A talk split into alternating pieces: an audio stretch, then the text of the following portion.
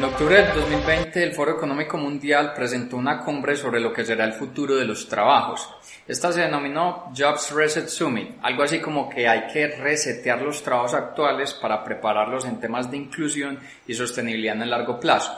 Uno de los ejes de la cumbre terminó siendo la robótica, y es que en palabras del Foro Económico Mundial, los robots ya llegaron, pero van a crear incluso más empleos de los que van a destruir. De esta manera, en este espacio vamos a abordar los diferentes elementos centrales de esa cumbre.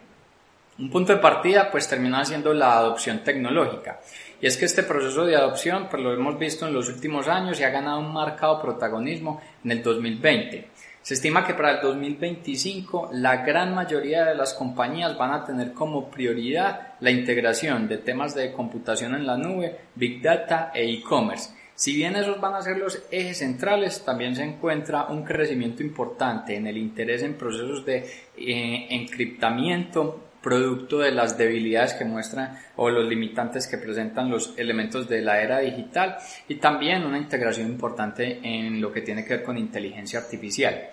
Si lo analizamos por industrias, en la gran mayoría de sectores se están desarrollando elementos asociados a inteligencia artificial. Si vamos a un sector como la parte industrial y la parte minería, los mayores intereses están en la automatización de procesos y la integración de robots. Y en lo que tiene que ver con sector gobierno, el mayor interés termina siendo en los procesos de encriptamiento.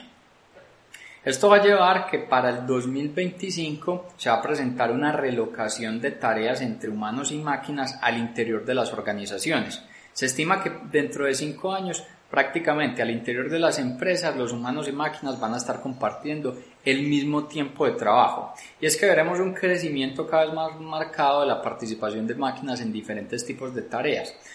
en la actualidad lo vemos muy presente en lo que tiene que ver con procesamiento de datos. Más o menos las máquinas mm, generan el 57% de participación y los humanos un 43%. Estaremos hablando que las máquinas en procesamiento de datos para el 2025 estarán en un 68%. Lo que tiene que ver con actividades manuales, las máquinas representarán el 49% y labores administrativas un 48%. Incluso se ve una integración marcada en lo que tiene que ver con contratación de personal. Ahí las máquinas estarán participando en un 46%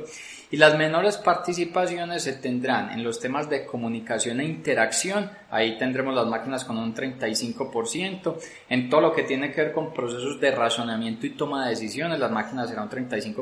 los humanos seguirán siendo lo más representativo con un 65%. Y en todo lo que tiene que ver con coordinación y gerenciamiento, los humanos seguirán siendo los principales con un 68%, y las máquinas en orden del 32%. Ver esta distribución de tareas pues va a empezar a hacer un dimensionamiento de poder concebir organizaciones híbridas donde tanto humanos como máquinas estén conviviendo para poder maximizar los resultados y los objetivos de las organizaciones. Se trata de poder ubicar a las máquinas donde son de mayor utilidad, que tiene que ver con esos procesos repetitivos y manuales, y a los humanos donde tienen el mayor poder, que tiene que ver con la interacción, la comunicación y la toma de decisiones estratégicas. Para que esto se pueda materializar y las tendencias que vemos hacia el 2025, pues es necesario que las personas se reentrenen, mejoren algunas habilidades e incluso adquieran nuevas habilidades que anteriormente no contaban con ellas. De hecho, el Foro Económico Mundial, cuando hizo la encuesta sobre los trabajos del futuro y se fue prácticamente o principalmente a 26 países, encontró que al interior de estos países el 62% de las compañías van a invertir activamente durante los próximos cinco años en esos procesos de reentrenamiento y capacitación a su fuerza de trabajo. Estaremos viendo dentro de cinco años que las habilidades con mayor demanda por parte de las organizaciones van a estar concentradas en el aprendizaje activo y estratégico, la capacidad de resolución de problemas complejos, temas de pensamiento crítico, la capacidad de creatividad, originalidad e iniciativa, el liderazgo y la influencia social, temas de capacidades o habilidades asociadas a la apropiación tecnológica, habilidades en lo que tiene que ver con programación y diseño tecnológico, tener también la habilidad de tolerancia al estrés y ser capaces de generar flexibilidad, elementos asociados al razonamiento e ideación, el entendimiento, experiencia del usuario va a ser clave, personas que tengan un alto nivel de inteligencia emocional, que estén orientadas al servicio, que tengan la capacidad de análisis y evaluación de sistemas, también capacidades y habilidades asociadas a negociación y persuasión. Y finalmente, como dentro de estas 15 principales habilidades, lo que tiene que ver con pensamiento analítico e innovador. Se consigue entonces que para ese 2025 lo que tiene que ver con las tareas o las funciones o trabajos que son manuales, que actualmente representan más o menos el 15% de la participación en la población de fuerza laboral, baje más o menos al orden de un 9%. Y aquellos empleos que son los empleos emergentes que vienen detrás de este nuevo tipo de adopción tecnológica, que hoy pesan el orden del 7%, van a estar representando más o menos el 13% para el 2025.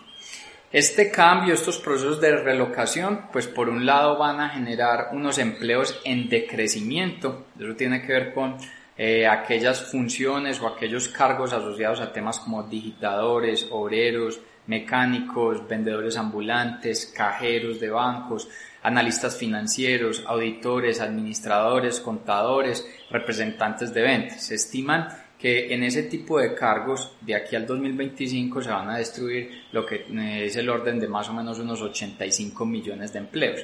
Por otro lado, vamos a ver un crecimiento en los empleos emergentes, aquellos asociados a funciones o labores como los científicos de datos, los especialistas en, en, inteligencia artificial, especialistas en procesos, en temas de transformación digital, en Internet de las Cosas, especialistas en riesgos, ingenieros de robótica, analistas de seguridad de información, desarrolladores de software y todo lo que tiene que ver con consultores en estrategias. En estos empleos emergentes se estima que se van a crear para el 2025 el orden de 97 millones de empleos. Entonces, si hacemos la diferencia entre roles nuevos que se van a crear y los que se van a destruir, vamos a tener una diferencia a favor de 12 millones de, empleos. Y de nuevo, se trata de ubicar a las personas donde son más productivas y tienen los mayores niveles de capacidad, que es en todo el tema de inteligencia, racionamiento, toma de decisiones, y a los robots en todo lo que tiene que ver con procesos manuales.